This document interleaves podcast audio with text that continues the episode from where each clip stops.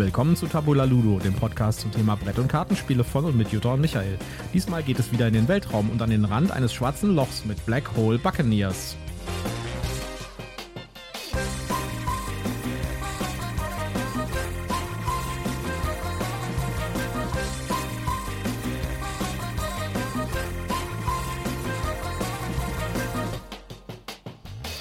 Willkommen zur Ausgabe Nummer 67 von Tabula Ludo und diesmal auch wieder mit meiner wunderbaren Partnerin Jutta.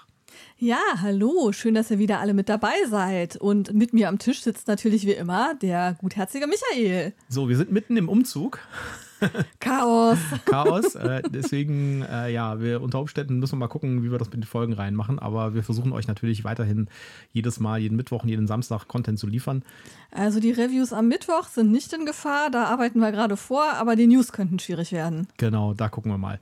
Aber dafür haben wir nach dem Umzug ein eigenes Podcast-Studio in unserer Wohnung. Genau. Und dann nicht mehr ständig auf- und abbauen, ja. was den Michael hier wahnsinnig das macht. macht mich wahnsinnig, den ganzen Sachen immer an und auf und abzubauen. Ja, diesmal beschäftigen wir uns mit einem sehr schönen kleinen Spiel, nämlich Black Hole Buccaneers. Aber zuerst Brandneu, ja. Brandneu und zuallererst kommt natürlich mein obligatorischer Werbehinweis.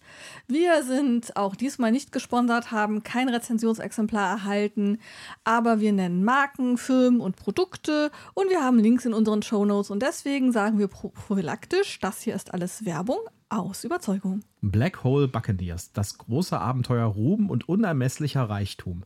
Alles das wartet auf die Black Hole Buccaneers. In dem Kennerspiel ist es die Aufgabe der Spielenden, antike Sammlergegenstände aus der Umlaufbahn schwarzer Löcher einzusammeln, die dort vor Hunderten von Jahren als Müll der Menschheit zur Endlagerung abgeladen wurden. So befinden sich dort beispielsweise Artefakte und Relikte sowie Spielzeug, das im Jahr 2642 zwar nicht besonders wertvoll, aber von anderen Spezies sehr gefragt ist. Im Austausch bieten diese ihre Hilfe an, um schwarzen Löchern zu entkommen, in die die Spielenden hineingezogen werden, wenn der gesammelte Weltraumschrott den Schwellenwert eines solchen überschreitet. Ja, es ist ein kleines Spiel, es ist eine kleine Box. Kostet, ja. glaube ich, auch nicht so viel. Kostet, glaube ich, irgendwie so einen Zehner oder so, so in den Dreh rum. Ist ein Kartenspiel. Ja, und ist ein Kennerspiel. Also man darf das nicht unterscheiden, äh, äh, unterschätzen. unterschätzen. Das ist, äh, das ist ein, jetzt, ich sag mal so, es ist jetzt nicht so überkomplex, aber es ist schon was, was man jetzt nicht mit Anfängern spielen sollte, würde ich sagen. Ja. Ja, also auch wenn die Regeln relativ schnell erklärt sind, man hat halt viel auf den Karten drauf, wo man dann nochmal gucken muss, was habe ich hier überhaupt. Und ich glaube, die beiden ausschlaggebenden Mechanismen sind einmal dieses ähm, äh, Choose and äh, Pick, also dieses Weitergeben von Karten und sich eine Karte raussuchen. Genau, Drafting. Drafting, genau. Und das andere ist halt tatsächlich seine Set Collection irgendwie zu managen. Und die ist halt relativ komplex, weil es da verschiedene Funktionen gibt. So, was, äh, wie funktioniert das Spiel? Man soll Artefakte einsammeln von einem schwarzen Loch. Man spielt drei Runden mit jeweils einem eigenen schwarzen Loch. Und äh, das Schwarze Loch hat eine gewisse Maximaltonnage von Sachen, die man einladen darf. Ansonsten Wenn man, man schwerer ist, wird man das, reingesogen. Genau, wird Dann man verliert man alles und kriegt keine Punkte. Kriegt diese Runde keine Punkte. Es werden drei Runden gespielt und nach drei Runden wird halt zusammengezählt, wer die meisten Siegpunkte hat. Jedes Schrottteil, was ich einsammle, hat außer dem Gewicht, das negativ für mich wirkt sozusagen, noch eine Punktzahl, Ein die Wert. ich halt am Ende dann für Punkte bekomme. Das wird dann nochmal umgerechnet mit so einer Tabelle, aber bekommt, bekommt für jedes Artefakt halt äh, Geld beziehungsweise Punkte. So, jetzt ähm, bekommt man eine gewisse Anzahl von Karten. Das ist auch abhängig von dem schwarzen Loch. Das ist ein bisschen, an, äh, ein bisschen verbunden mit, der, mit dem Gewicht, was das schwarze Loch äh, erlaubt. Und diese Karten werden ausgeteilt an die Spieler. Man kann das nur mit drei oder mehr Spielern spielen. Man kann es allerdings auch mit bis zu sechs Spielern spielen, was ja, ziemlich cool ist. Das ist natürlich cool. Und äh, dann sucht man sich eine Karte aus und legt die verdeckt auf den Tisch. Und äh, wenn dann alle ihre Karte ausgelegt haben, wird genau, aufgedeckt. Wird aufgedeckt. Und, und, dann gibt es halt, das macht man, weil es halt ein paar Karten gibt, wo eben abhängig ist, ob jemand anders auch so eine Karte aufgedeckt hat. Also zum Beispiel der Roboter. Wenn mehrere Leute einen Roboter aufgedeckt haben, gibt es sofort einen Effekt, ähm, der genau. dann nicht so toll ist. Jetzt, äh, wenn man dann die, äh, das gemacht hat, also alle Karten sozusagen aufgedeckt hat oder halt mit den Karten dann entsprechend das gemacht hat, was draufsteht äh, und den Effekt abgehandelt hat, dann werden, wird der, der restliche Handkartenstapel quasi an den nächsten Nachbarn weitergegeben. Die Reihenfolge wird auch nochmal durch eine extra Karte bestimmt. Und dann geht das Ganze wieder von vorne los. Man draftet wieder eine Karte, legt die aus und das macht man so lange, bis man nur noch eine Karte hat. Und die letzten Karten, die werden dann Spieler eingesammelt. Hat, werden eingesammelt. So, dann zählt man am Ende der Runde seine Tonnage zusammen und nee, guckt. als erstes werden die eingesammelten Karten gemischt und es wird nochmal das, Ja, das zulässige Gewicht. Ja, also eins ist eigentlich egal, ist eigentlich ja. egal, welche Reihenfolge man es macht. Also es wird, äh, es wird in, aus den restlichen Karten, jeder hat eine Karte übrig, wird eine gezogen und die Tonnage davon wird auf das schwarze Loch noch drauf geaddiert. Das heißt, wenn das schwarze Loch am Anfang 18 Tonnen erlaubt hat, dann können unter Umständen nochmal drei dazukommen oder auch fünf oder auch minus zwei. Genau, das Ja, ist gibt nämlich also auch negative Zahlen. Genau, das ist nämlich der, der Gag dabei. Man denkt, okay, ich arbeite hier auf 19 Tonnen hin, die darf ich. Und dann kommt auf einmal diese Karte und sagt, nee, Edgy Badge, du darfst nur 17, weil ich habe hier noch eine minus 2 reingemischt. Genau. Und dann wird halt geguckt, äh, ob man reingesaugt wird oder nicht mit seiner Tonnage. Und davon abhängig bekommt man halt Punkte. Ja, also erstmal, wenn man reingesaugt wird, wenn man reingesaugt wird, ist man weg, dann kriegt man gar keine Punkte. Ähm, wenn man nicht reingesaugt wird, zählt man dann eben die äh, Werte, die man auf seinen Karten hat. Und äh, je nachdem, ob man dann den höchsten Wertepunkt hat oder niedriger, gibt es halt so eine Staffelung, erster, zweiter, dritter, vierter, die dann eben festlegt, wie viele Punkte man dafür bekommt. Das Ganze macht man dreimal in drei Runden. Und dann wird aufsummiert, wer die meisten Punkte hat, der hat dann gewonnen. Genau. Also man wiederholt quasi das Spiel dreimal und Ja. wertet dann die Punkte. Das Spiel ist ziemlich einfach, weil es ist eigentlich im Prinzip Drafting und, und äh, ja, nicht Handbuilding, aber man baut halt seine Auslage und guckt Ja. halt, dass man irgendwie möglichst unter dem Schwellenwert bleibt. Ja, Äh, das ist dann eben dieser Push-Your-Luck-Charakter, wo Genau. man dann eben überlegt, kann ich die Karte noch ausspielen oder sollte ich lieber die weniger wertige Karte nehmen, die aber auch weniger Gewicht mitbringt? Was mache ich hier gerade? Und äh, es gibt halt Karten, die Effekte haben. Eigentlich haben alle Karten irgendwie Effekte. Äh, Und äh, man am Anfang, wenn man die Karten sich durchguckt, denkt man, oh Gott, da steht ja echt viel Text auf den Karten drauf. Aber das äh, findet man dann relativ schnell raus, dass es eigentlich nur ein paar verschiedene Typen gibt, gibt. glaube ich, fünf, fünf verschiedene Kartentypen, genau. Kartentypen, die dann eben den entsprechenden Effekt haben. Genau, und die haben dann auch alle den gleichen Text drauf. Das heißt, Ja. man hat relativ schnell begriffen, okay, das ist jetzt ein Shapeshifter oder das hier ist ein Roboter, die funktionieren immer alle gleich. Ja. Und die Effekte sind relativ, relativ cool. Also beispielsweise also bei den Robotern, wenn man einen Roboter aufdeckt und irgendein anderer Spieler hat auch einen Roboter in dieser Runde ausgelegt, ja, dann äh, wird, werden beide Roboter um 90 Grad gedreht, was wiederum bedeutet, dass die halt weniger wert werden und schwerer werden normalerweise. Ja. Aber man kann natürlich Glück haben, dass man später nochmal drankommt und die Roboter wieder drehen muss. Genau. Oder es gibt zum Beispiel sowas wie äh, Shapeshifter, da äh, wird immer nur der oberste Gewicht, dann legt man halt übereinander die Karten und nur der oberste Gewichtwert wird genommen, aber die Punkte Die sind Wertpunkte für alle, sind für alle, für alle von allen alle- Karten genau. wichtig, genau. Also es gibt ein paar relativ clevere Ja, Sachen da dann, drin. dann gibt es eine Karte, die hat halt den Effekt, dass die ähm, Richtungen, die die Karten weitergegeben werden, umdreht. genau. Also erst mit Uhrzeigersinn, dann auf einmal gegen Uhrzeigersinn oder umgekehrt. Äh, Und- das kann man halt eben wechseln. Und was ich auch sehr clever finde, wenn man Gleichstand hat irgendwo, ja, Mhm. also zum Beispiel bei dem Ausrechnen der Punkte, wenn man Gleichstand hat, wer gewonnen hat die Runde, da gibt es dann Schiffe und wenn man Schiffe auslegt, dann äh, sind das die Tiebreaker. Derjenige mit dem höchsten Schiff Mit ist dem quasi, wertigsten Schiff, genau. Genau. Das, äh, das ist eigentlich relativ auch clever gemacht. Aber besonders cool finde ich bei dem Spiel übrigens die ganze, das ganze Artwork und, die, und das ja, Thema. wundervoll. Also es ist was für Nerds, sag ich jetzt mal. Ja. Es gibt da zum Beispiel die zynische Zahnarztlampe. Äh, Das ist GLaDOS aus äh, Portal zum Beispiel. Äh, Dann gibt es hier einen Mimic aus D&D, ja, Morphom Minicus. Dann gibt es das Raumschiff aus 2001 beispielsweise. Es gibt die Firefly. Es gibt eine, ein Handtuch, wo auf dem drauf steht Don't Panic und es wird genannt Rettungsdecke. Es gibt also ganz viele Anspielungen ja, auf alle wir haben möglichen... einen Pokémon Ball gesehen, der dann auch natürlich anders heißt und ein Game Boy, äh, irg- irgendein Gerät, das anders hieß, aber aussah wie ein Game Boy. Genau, es gibt einen Roboter, der heißt Sir 3PO.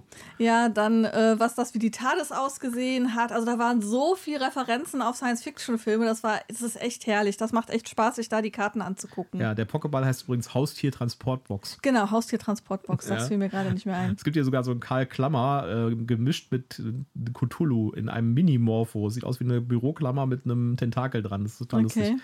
Äh, es gibt auch den einen Ring, ja. Äh, also es ist, äh, es ist wirklich toll, ja. Es ist wirklich Ja. echt schön gemacht. Ja, und ähm, das andere ist, jetzt äh, denkt man sich ja, okay, ähm, das wird vielleicht relativ schnell langweilig, weil ich ja eben irgendwie diese drei schwarzen Löcher habe. Nee, es gibt schwer mehr schwarze Löcher. Wir haben jetzt mit einem vordefinierten Set, das für die erste Runde empfohlen wurde, mal angespielt. Aber es gibt da mehrere, die man dann mischt und dann draftet man eben drei und dann weiß man gar nicht, was denn da gleich noch für schwarze Löcher kommen.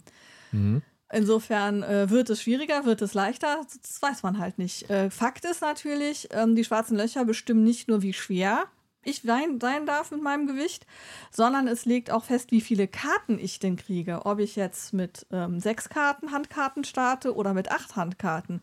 Wenn man acht Handkarten hat, ist es natürlich umso schwieriger, unter der Tonnage zu bleiben. Und es gibt sogar Karteneffekte, die lassen die Spieler Karten nachziehen während der Runde. Ja. Und diese Karten werden halt mit ausgespielt. Man spielt immer bis zu einer Karte Rest. Dass quasi. nur noch eine Karte auf der Hand ist, genau. Das kann auch dazu führen, dass eine einzelne Person mehr Karten hat als alle anderen. Genau. Ja, also das, ich finde, das Spiel ist halt so ein relativ, also erstmal, manchmal kann man ja so ein bisschen erkennen, was die Verlage so gedacht haben, ja. Und äh, man kann so ein bisschen irgendwie raten, was die Idee war. Und ich finde, ich glaube, am besten kann man dieses Spiel vergleichen mit einer, mit einem, mit einer Konkurrenz, mit einem Konkurrenzprojekt zu Fantastische Reiche.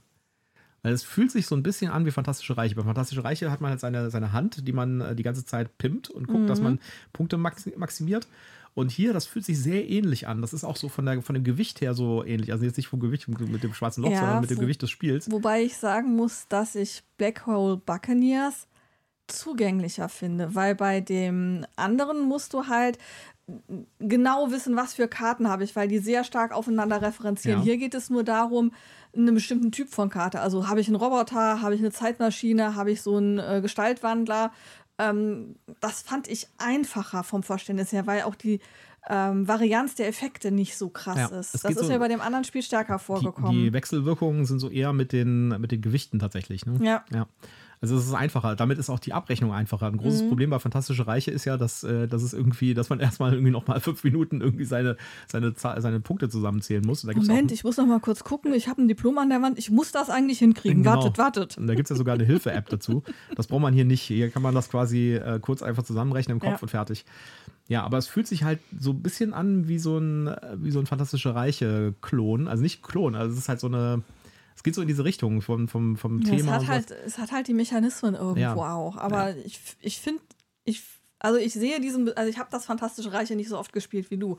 Ich sehe diesen Zusammenhang nicht so stark wie du. Mhm. Und ich finde das Spiel wesentlich leichter und zugänglich. Es ist immer noch komplex, ja. Es ist ein Kennerspiel, will ich, will ich gar nicht bestreiten. aber es ist ein leichtes Kennerspiel. Aber ich finde, es ist einfacher als Fantastische Reiche. Du kommst viel schneller rein, weil es sehr klar ist, wie die Zusammenhänge sind. Das Einzige, was man, glaube ich, ein bisschen kritisieren könnte, das ist mir so aufgefallen, ist, dass es doch teilweise stark zufällig ist, finde ich. Weil, äh, also es gibt genau ein Element, was mich so ein bisschen gestört hat, wo ich vielleicht nochmal drüber nachdenken würde, vielleicht das mit einer Hausregel zu ändern.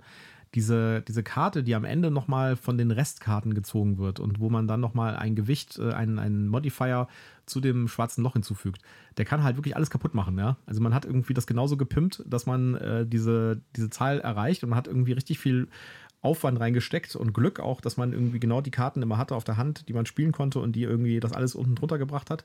Und dann kommt halt irgendwie eine Zufallskarte, die einfach jetzt irgendwie fünf abzieht von dem schwarzen Loch, ja, und äh, dann ist man wieder drüber und bekommt keine Punkte der Runde. Äh, Veto. Ich also finde, bei mir gibt es keine andere Hausregeln. Das ist genau der Gag an dem Spiel. Ohne diese Regel Okay. würde alles kaputt gehen, meiner Meinung nach. Für mich ist das der Gag an dem Spiel. ich weiß nicht, ich finde es ein bisschen zu zufällig dadurch. Ja, aber das macht gerade den Gag aus. Das ist eben dieses Push Your Luck. Schaffe ich das? Habe ich nachher Glück und meine, mein Gewicht passt trotzdem, auch wenn dann diese Karte noch dazu kommt? Ja, Spekuliere ich vielleicht sogar darauf, okay, da liegen jetzt 21, darf ich wiegen?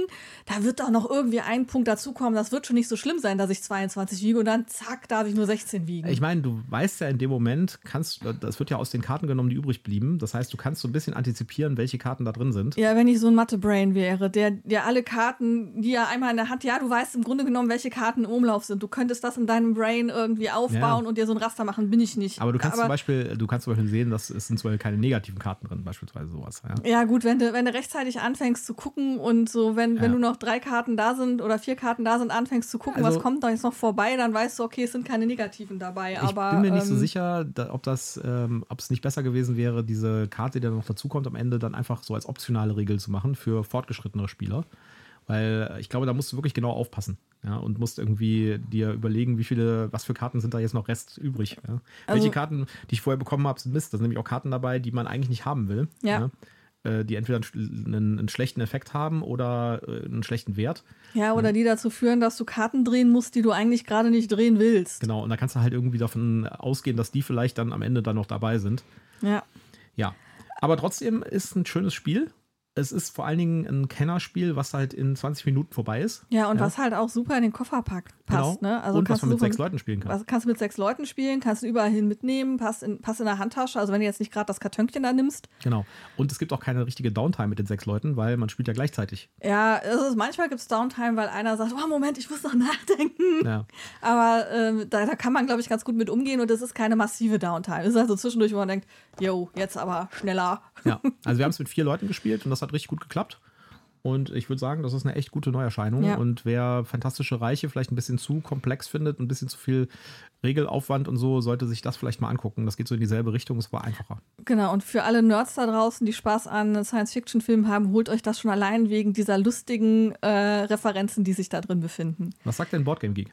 Genau, gehen wir mal auf die Zahlen, Daten, Fakten. Drei bis sechs Spieler. Ähm, die Community sagt, beste sind vier bis fünf. Ja. Spielzeit 30 bis 45 Minuten. Passt, ja. glaube ich. Ja. Ähm, ab 10, die Community sagt, kann man auch schon ab 8 spielen. Ist jetzt, glaube ich, ein bisschen sprachabhängig auch. Ich meine, wir haben jetzt hier die englischsprachige Version. Nein, wir haben die deutsche. Wir haben die deutsche. Wir haben die deutsche von Pegasus. Das ist auch, glaube ich, ein Pegasus-Originalspiel. Das gibt es, glaube ich, gar, nicht von einem anderen. Warum heißt es dann Black Hole Buccaneer? Ah, sowas verwirrt mich immer. Ähm, okay, es ist eine deutsche Version, Entschuldigung. Ähm, und es gibt noch keine Bewertung dafür. Ja, Wir sind so früh dran mit unserer Bewertung, dass es noch nicht bewertet ist. Ja. Aber es gibt es überall zu kaufen. Also wer sich dafür interessiert, das ja. sollte.